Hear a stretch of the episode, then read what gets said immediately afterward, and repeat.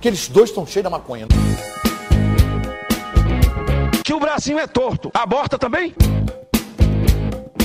Chega de ser gay, isso é uma ordem. Mais uma dose, é claro que eu tô afim. A noite nunca tem fim. Por que, que a gente é assim?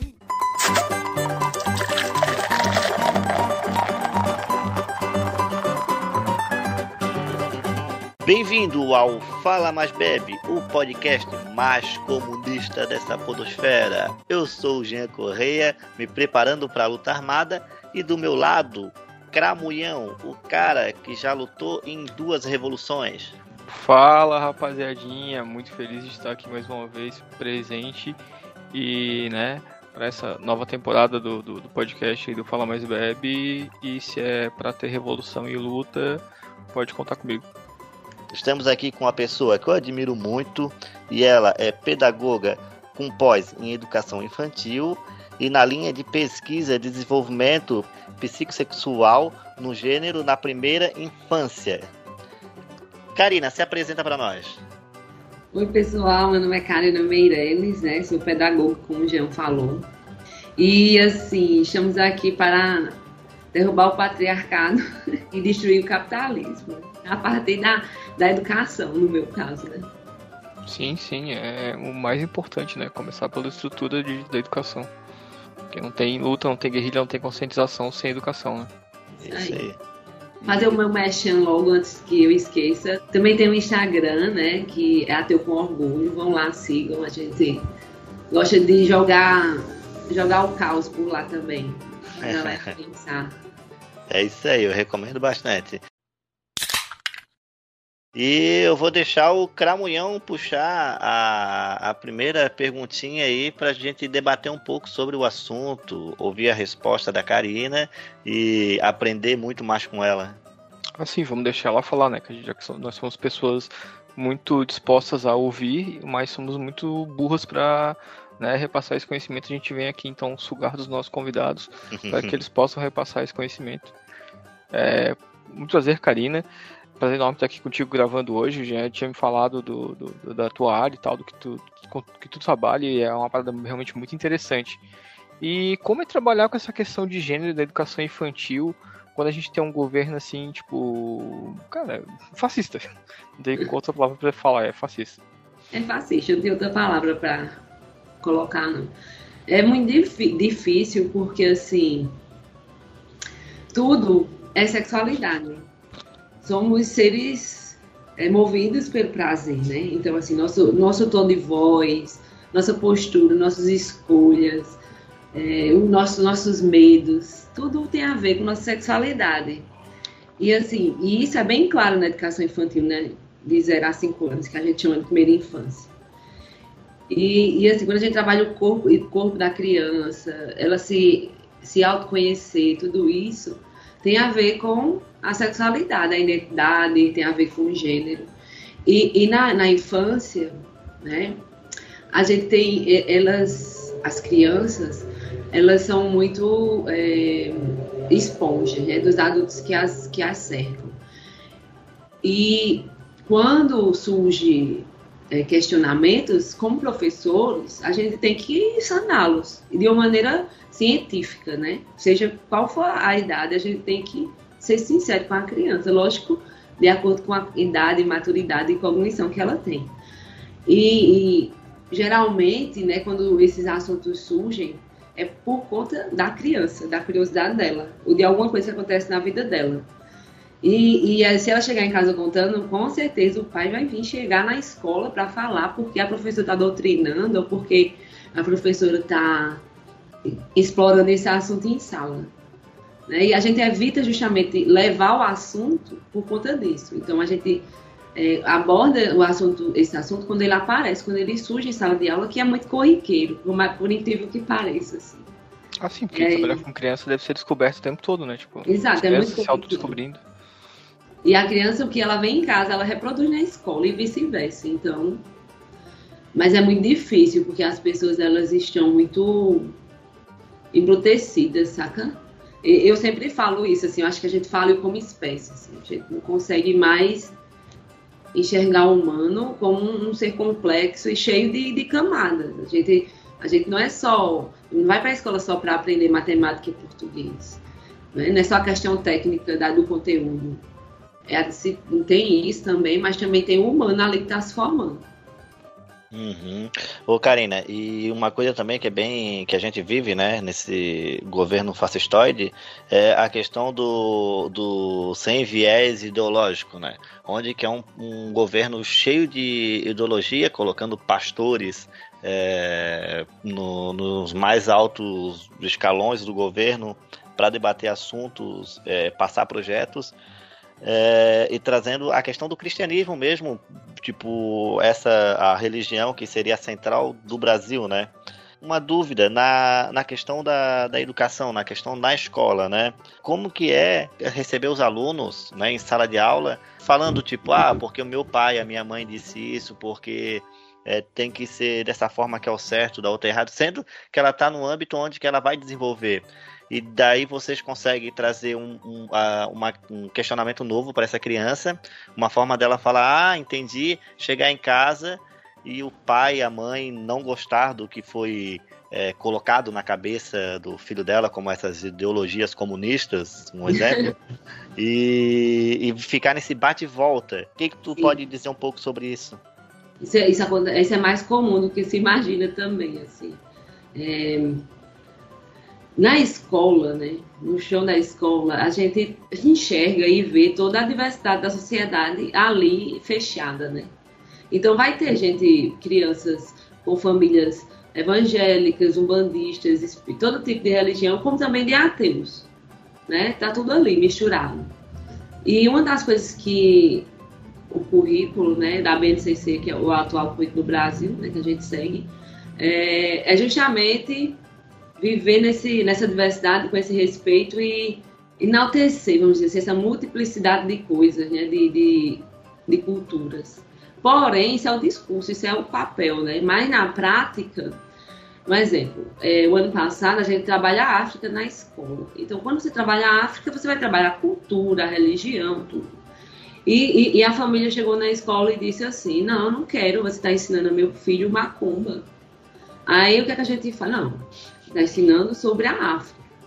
Dentro do conteúdo existe a cultura, a religião faz parte da cultura. Agora, se assim, ó, não quer que ela faça o exercício ou participe, ela não vai fazer. Porém, ela tem que entender o conteúdo para a, a questão da vida acadêmica dela, né, da criança. Mas, assim, tá, tá tranquila, ela não vai fazer os exercícios que eu vou propor mas ela vai escutar o conteúdo e vai assimilar e vai entender e vai tentar respeitar aquilo ali, porque é, vivemos numa sociedade do contraditório. Então a gente, o lema da escola, pronto, o lema da escola que eu trabalho é ensinando e aprendendo a viver. Não, é aprendendo, é, nem ser mal o lema da escola. é isso mesmo. Então, assim, se eu estou aprendendo a viver, eu tenho que aprender a viver com o contraditório. Então, respeito é tudo sabe? É muito difícil. Assim, como também já teve questões de. Bem, o ensino religioso ele está como ponto facultativo, como opcional, né? Dentro do ensino básico. Lá na escola do trabalho a gente não tem ensino religioso.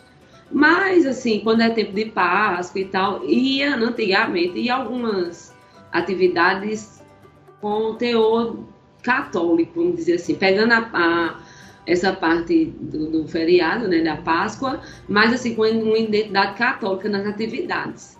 E muitos pais ateus foram na escola reclamar. Né? Aí tanto que por conta dessas, dessa questão hoje na escola a gente não trabalha esse a gente trabalha, tem um feriado religioso, a Páscoa, a gente trabalha, tipo Páscoa, Natal, mas a gente trabalha em cima de valores. Quais são os valores que a gente é, que sua religião na Páscoa ensina. Ah, é esse valor, solidariedade. Pronto, a gente vai trabalhar solidariedade, não vai trabalhar Jesus, tipo, entendendo que ele morreu e tal. Isso é um contexto para explicar o porquê do feriado. A gente pode até falar isso, mas as atividades e as vivências em si em cima de valores. Justamente para tentar dar esse cunho laico à educação. Uhum.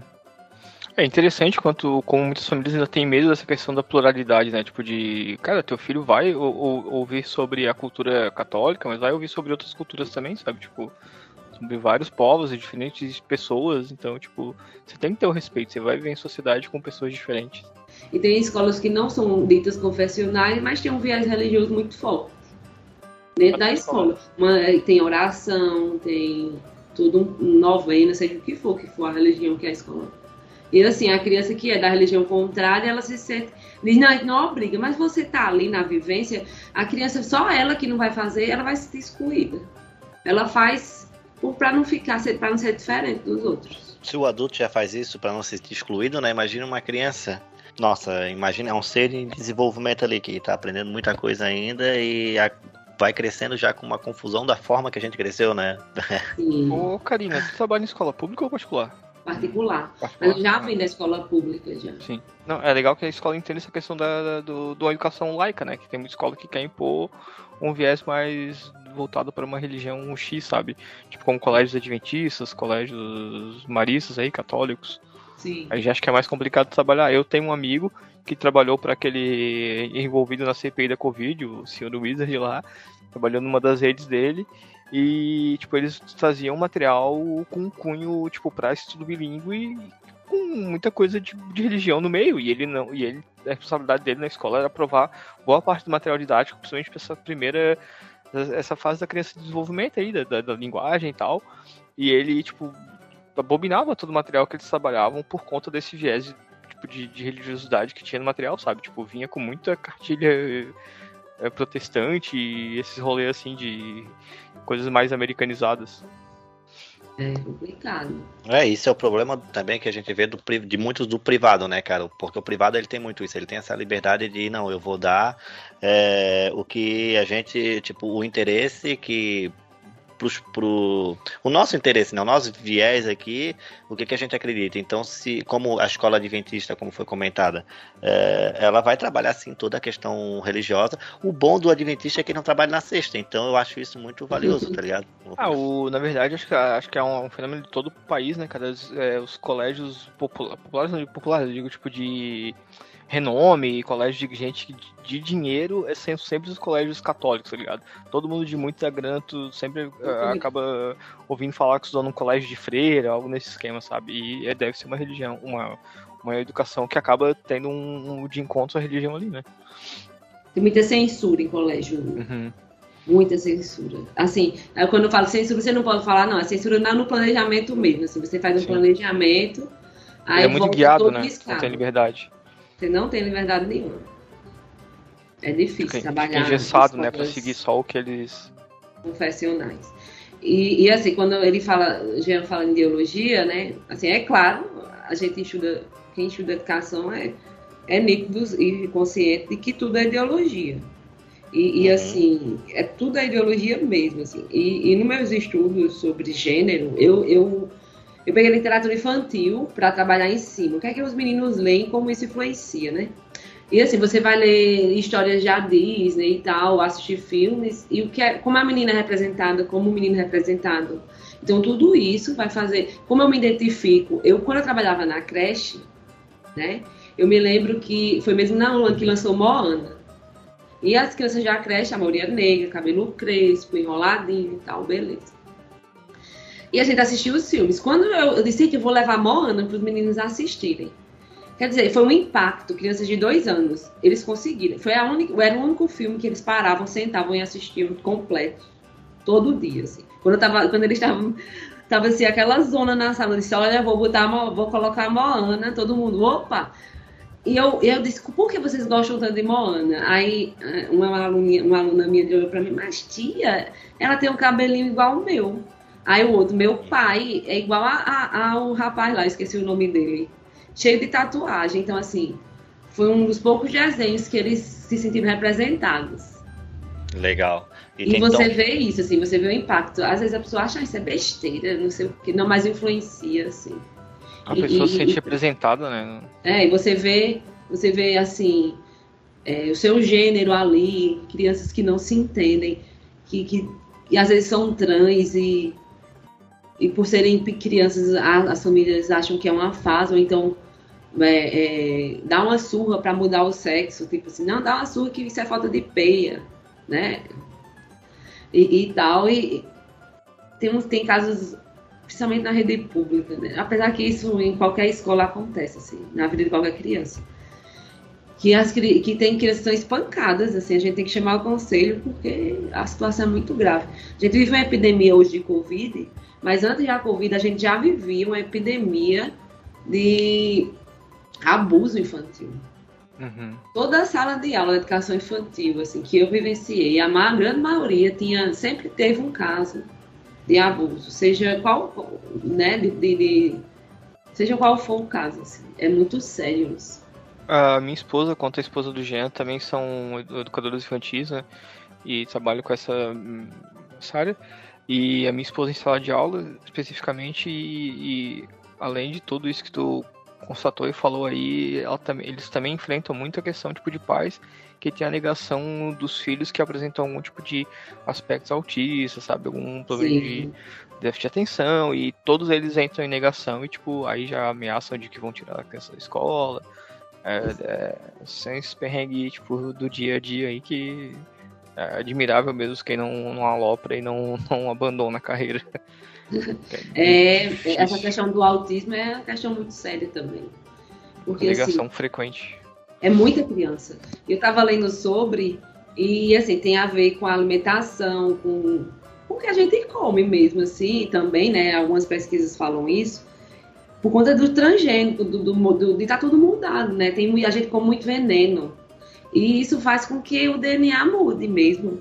E, e, e um, tem um, um, Eu esqueci o nome dele agora. Ai, meu Deus. É porque ele é americano, esse nome inglês eu não sou boa de decorar, não.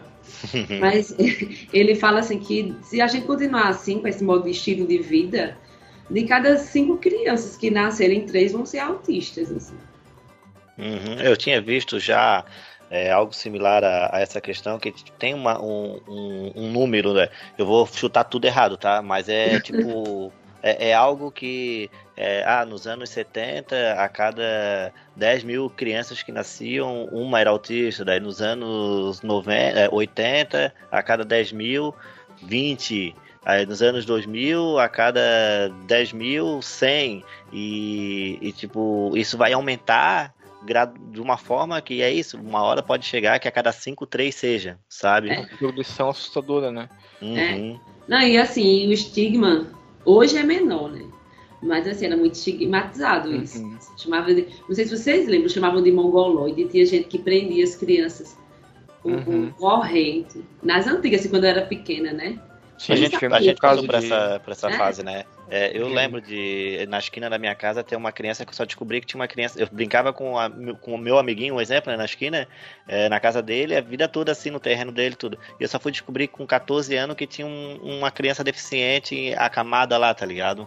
E para mim isso foi um susto, porque era um monstro para mim, tá ligado? Tipo, imagina, é, tu ouve aquilo como se fosse, nossa, eles têm um monstro dentro de casa tu pequenininho escutando aquilo, sabe? Pequeno, 14 anos, mas tu, quando tu descobre aquilo naquele baque.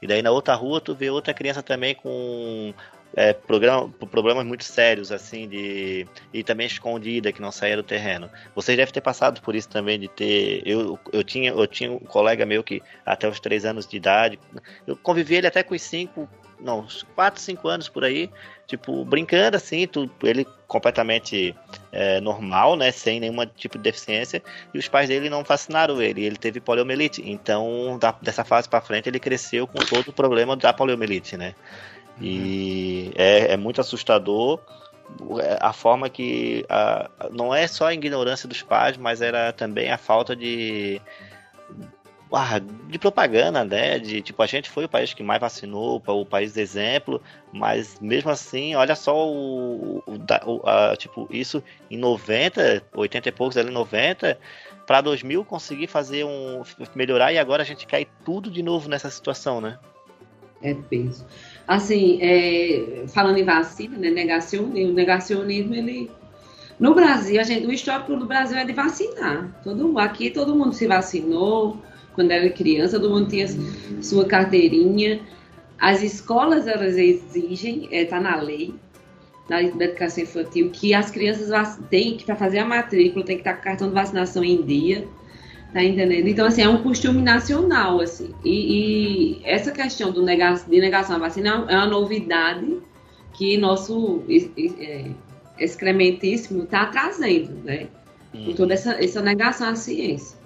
A gente está importando isso né, do, do, do, de toda essa cultura estadunidense que, que nosso governo e quem apoia nosso governo bate e aplaude, sabe? Tipo, todo esse tipo de coisa muito maléfica e ruim para a população que os caras aplaudem e levam como exemplo. Cara, é, tipo, eu lembro que ir se vacinar quando criança era um evento, sabe? Tipo, tua mãe te arrumava, tu ia pra lá com a carteirinha de vacinação, tua carteirinha toda bonitinha, com desenho, adesivinho.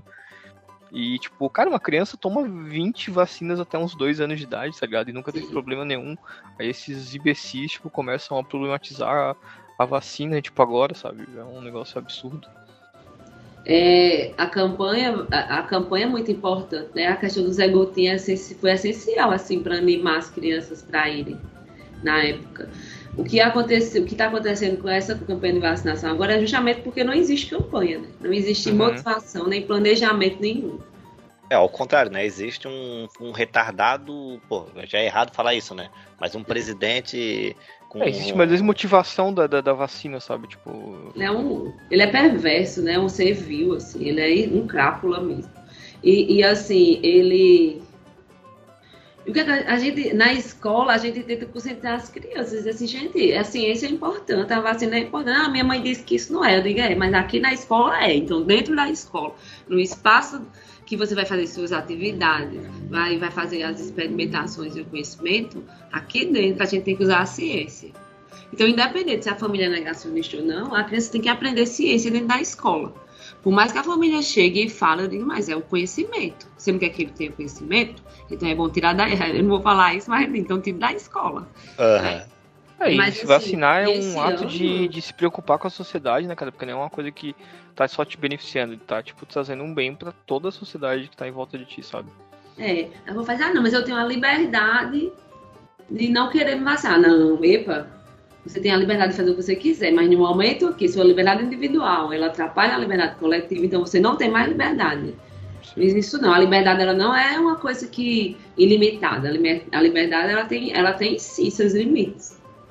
Uhum, com certeza, né?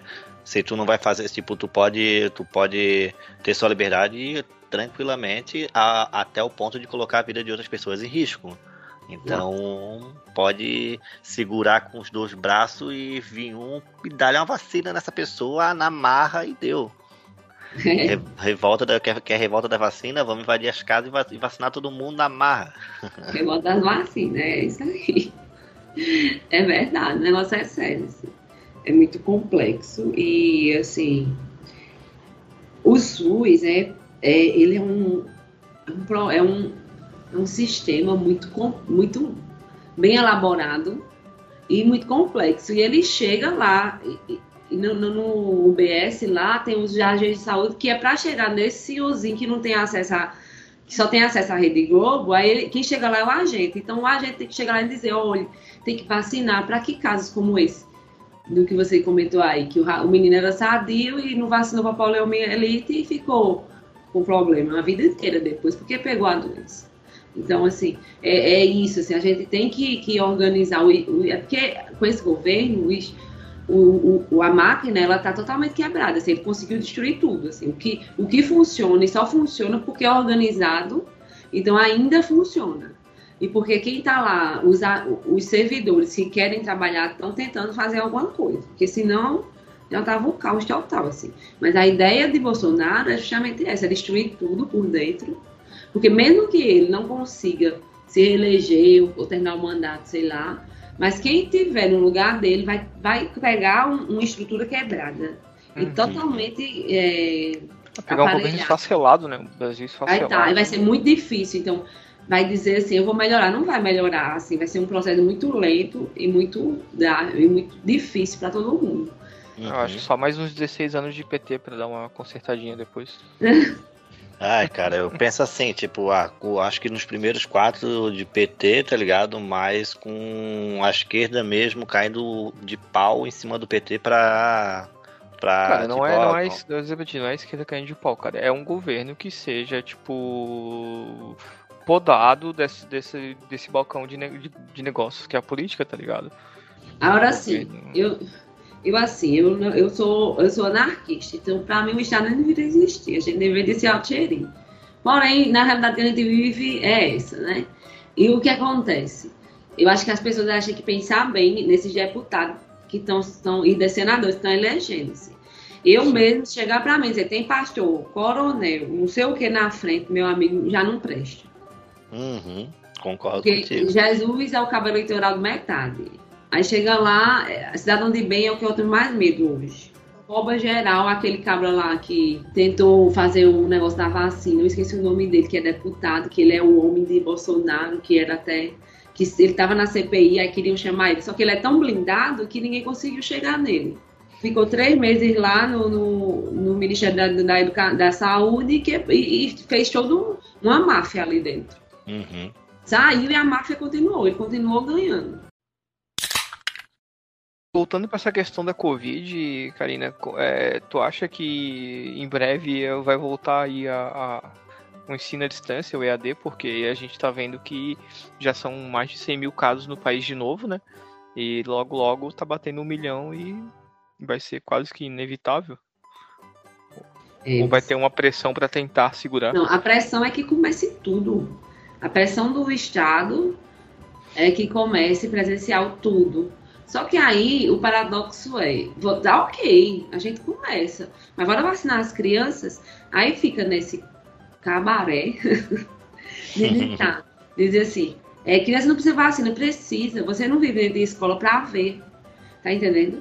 Porque a criança ela faz, ah, meu menino nunca adoeceu, foi, entrou na escola e começou a adoecer, lógico, eles estão ali trocando tempo toda hora, principalmente os pequenos. Tá Uhum. entendendo? Eles, eles viviam no núcleo familiar. Sai no núcleo familiar, vai para a escola, é outro, outro ambiente, é grande, é, tem contato com tudo. Começa a adquirir anticorpos e adoece mesmo, para gerar esses anticorpos. Uhum. E, e, o, e ela, ah, mas ela não fica doente, mas ela transmite a doença. Uhum. Quem garante que se a gente não proteger as crianças, essa, não existe uma cepa aí daqui para frente que pega as crianças de- de- e, e elas fiquem mal também. Eu tinha lido até uns dados que tá morrendo é uma criança por semana de Covid, né? Abaixo de 12, ca- eu acho que é 12 anos, né? É, de 12 a 0 é, por, por semana. E essas crianças, cara, quanto mais demorar. Nos Estados essa- Unidos, né? é, quanto mais demorar essa vacinação para elas. é, desculpa, eu não sei se é nos Estados Unidos, eu não, eu não, não tô É, lembrado. eu vi que lá tava morrendo muita criança, eu vi lá também. E é, eu, e, e imagina, se não vacinar o mais rápido possível, cada criança que morre, a culpa é de quem não está liberando essa vacina. No Brasil o Bolsonaro, nos Estados Unidos é, é- o negacionismo é tão grande que eu acho que por nos Estados Unidos tem muito essa questão de ah, é, porque nos Estados Unidos é o povo da liberdade, é isso e aquilo, que eles têm mais essa é, eles são mais abertos ainda, né, a essa questão de não vacinar. Eu acho que até nas escolas se a criança não quiser, se os pais não quiserem vacinar a criança, a criança vai estudar.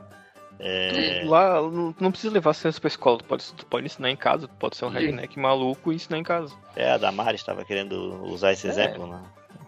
Cara, é tipo, é, é um grande problema da questão da, da liberdade, tá ligado? A tua liberdade não, não, não pode interferir na, na- no convívio social na vida dos outros. Então, tipo, isso já não, não é mais liberdade quando tu tá afetando toda uma sociedade. Tipo, e a questão de saúde é uma questão que afeta toda a sociedade. É, viver em sociedade tem que, tem que. É um contrato social. Não precisa- eu não assinei nada, não, não, é, não precisa assinar, não. É, tá embutido quando nasce. É inerente do ser humano, É né? inerente, é. Agora sim, em relação a isso, eu acho que vai, vai chegar. Se a vacinação das crianças não avançarem de forma responsável e rápida, eu acho que em março comba. viu? Aí lá vai a gente voltar para ensino remoto, ela vai para tirar menino de novo. As crianças já estão com um déficit enorme. O déficit, olha, a gente tem uma geração perdida que vai, se, tem- vai ser feito um esforço hércules para tentar alfabetizar adolescente. Porque esses meninos que estão saindo hoje, foram dois anos sem estudar, só no MITIC dizer, não, eles estão estudando, não estão não. Principalmente da rede pública. Aí passa os meninos tudinho, os guris saíram tudo pro sexto ano, não sabe escrever, não sabe ler, não sabe pensar, não sabe interpretar.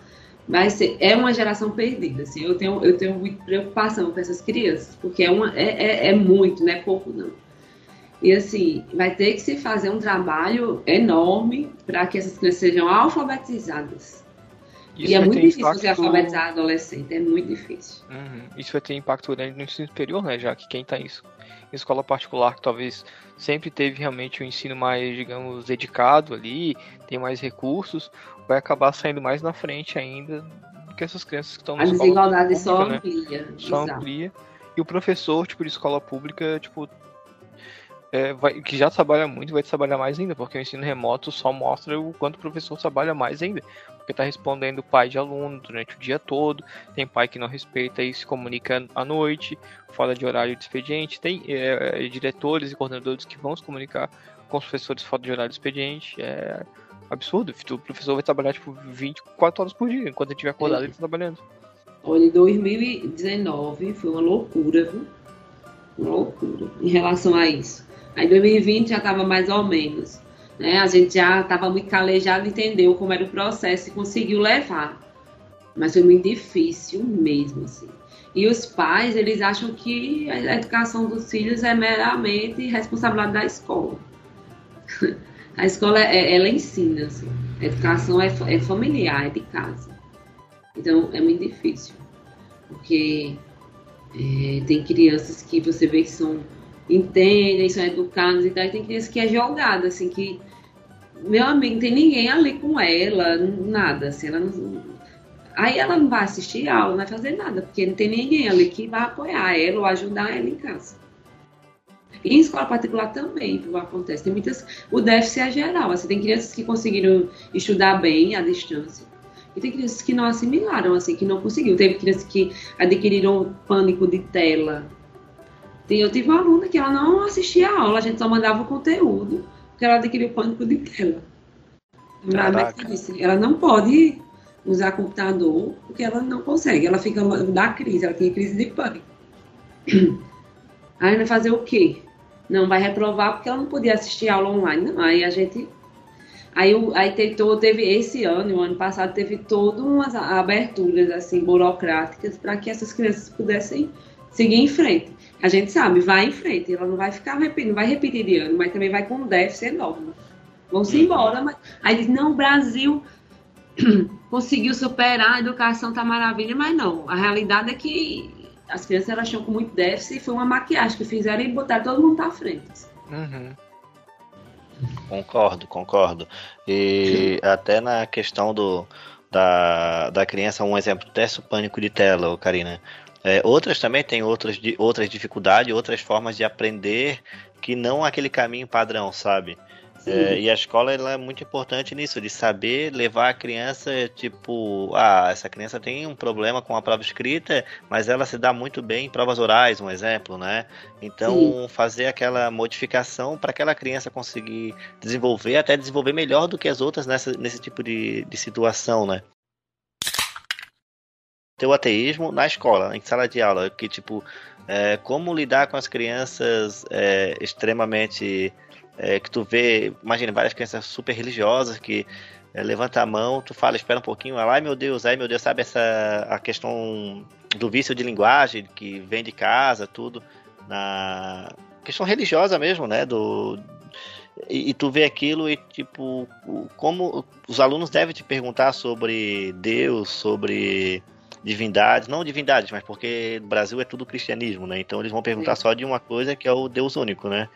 E como tu, tu conversa com os alunos sobre esse tipo de questão? Tu tem essa liberdade na escola ou tu tem que tomar muito cuidado porque a direção pode cair em cima, porque o Estado é laico, mas tu não pode falar sobre. Tu pode acreditar em qualquer coisa, pode falar sobre qualquer deus, desde candomblé, a budismo, a a mitra, tudo, mas tu não pode falar que não, não, não pode existir nada. É, isso é verdade. Você pode dizer que você acredita em mitra e os guris vão entender tranquilo. A, a escola vai entender, por mais que diga assim, mas não fala isso em sala. Mas se você dizer que é ateu, é mais difícil. Assim, porque as pessoas não concebem uma vida sem ter essa, essa muleta, né? Essa ideia de que existe um Deus para guiar. Porque a gente não pode estar. Tá, não, tem que ter essa explicação, assim. Gente não pode ter surgido ao acaso, né? como eu trabalho com crianças pequenas, o debate sobre isso é menor. Assim, não existe muito. É mais quando tem feriados religiosos. Aí entra na grade, a gente precisa falar. Mas assim, ela, eu não falo que eu não acredito em Deus assim, para as crianças, entende? Mas também não vou falar de Deus para elas. Se o assunto for Deus, é porque surgiu da boca de alguma. Aí eu deixo ela se expressar e pergunto: alguém concorda, alguém discorda? Não, ok, segue. Eu não dou minha opinião. Ah, legal. Mesma coisa é política. Surgiu o assunto política, eu deixo falar. Vamos abrir o debate. Fale o outro. As crianças, elas debatem entre elas. Se houver alguma coisa muito estranha e surreal, aí eu intervenho, explico, mostro, pesquiso, digo, olha, isso é assim, assim. Mas não é minha opinião, é o que os estudos da ciência, a filosofia fala. Ah, Mas é, sobre, é, é, assim que a gente lê, assim, quase, quase todo mundo fala isso, porque quando a gente vai para o nosso lado e diz assim, não, mas eu acho isso, eu sou assim, eu acredito nisso ou não, aí pega, aí você pode até ser demitido. Uhum. E, é, e, e, tu realmente não pode falar sobre questão política nada, porque pode ter uma criança filmando para mandar para Bolsonaro, né? Não, mas debate político acontece dentro de sala, eles sempre falam. Que eles legal. E, e a idade deles? é de, de a, olha, a partir de, olha, eles envolvem, mesmo sabendo, não sabendo o que está acontecendo, por conta das famílias. Quanto mais a família for envolvida, mais eles se envolvem, né? Eu trabalho com crianças, eu, eu trabalho no ensino fundamental e a educação infantil. Então, são crianças de dois anos ao quinto, ao quinto ano. Hoje, eu não estou em sala de aula, eu trabalho na coordenação. Então, eu trabalho com todo esse universo aí de cabeças, de 2 a 11 anos. E as crianças, elas falam de política em sala, de 5 anos, 4 anos, elas falam mesmo, principalmente se for ano eleitoral, assim. Uhum. E, e é briga, teve briga na sala do quinto ano, porque uma família era bolsonarista e um menino foi defender Bolsonaro, o outro ficou indignado. Não, a criança era bolsonarista e o outro não era. Aí isso, quando ele isso. foi defender Bolsonaro, o outro ficou puto, assim. Entendi, entendi. Ele, como é que é? Você tá louco? Porque ele tinha. A família era mais progressista, né? Então ele tinha outra visão de mundo. Uhum. E assim, o que é que a gente faz? A gente não vai falar do PT, não vai falar do Bolsonaro, a gente vai falar da realidade. Fez, olha, existem crianças, vamos falar de desigualdade? Deixa, e o que é que a política serve para quê? O político está fazendo isso? Não, então pronto. Tá entendendo? A gente mostra assim. A realidade é essa, tem que ter intervenções assim, não é porque é governo A ou B, é porque precisa acontecer isso na sociedade. A gente vai por esse caminho. Uhum. E, e, a questão de Deus, assim, é, é individual mesmo, assim, é privado. A gente diz, olha, você pode acreditar no que você quiser, mas aqui na escola isso não influencia. E quando a gente vai discutir África é que surge todo um processo de preconceito. Uhum. Toda vez que a gente vai para a África, vem família falar, aluno fazer cara feia em sala, mas a gente tem que falar, tá no currículo, a África tem que ser colocado. E a religiosidade africana tem muito no nosso, no nosso país. A gente tem que dizer, olha, a gente herdou muita coisa culinária, também quando a gente fala de indígenas também, né? Uhum. Na questão da espiritualidade, que tem muitas religiões que são baseadas em, em, na cultura dos povos originários. Tem aquela barquinha, daime, o próprio ah, não, Hare Krishna é da Índia. Mas a gente tem, olha, lá na escola, é uma escola muito eclética. A gente tem Hare Krishna, tem um bandista, tem ateu, tem crente fanático tem, tem católico, tem de tudo. Hum, e, hum, e, criança de seis, dessas idades que se denomina já como ateu, é, tem algumas ou todas elas têm alguma religião que seja diferente uma da outra? Não, ateu mesmo eu acho que tem. As famílias são. Aí eu tinha uma aluna que dizia: meu pai é ateu, mas eu não sei. Ele não me obriga a ser ateia. Mas eu, eu entendo o ponto de vista dele. Mas eu gosto de participar, tipo, das coisas que tem quando tem a ver com religião. Eu não faço questão. Uhum. Por exemplo, tinha no, no geralmente é, na Páscoa, que é que a gente faz, né? Sempre tem, ah, vamos fazer um lanche coletivo para fazer uma partilha, para compartilhar. Aí remete o quê? A última ceia, né? Aí ela sempre gostava de participar, tá lá. Mas assim, o pai também, só que ele não queria que doutrinasse a religião, assim, mas como ele estava falando de partilha, de compartilhamento e tal, aí ele dizia, não, tudo bem. Tá entendendo? Hum, entendi. Agora, assim, os adolescentes, eles são, assim, eles se... Eh, os meninos, a partir do sexto ao médio, tem os, eles são ateus e eles dizem, sabe, eu sou ateu, pronto. Como Hum. também os que é fanático também. Eu também sou fanático. Tem um que quer ser padre, ah, tem de tudo ali, meu Deus. né?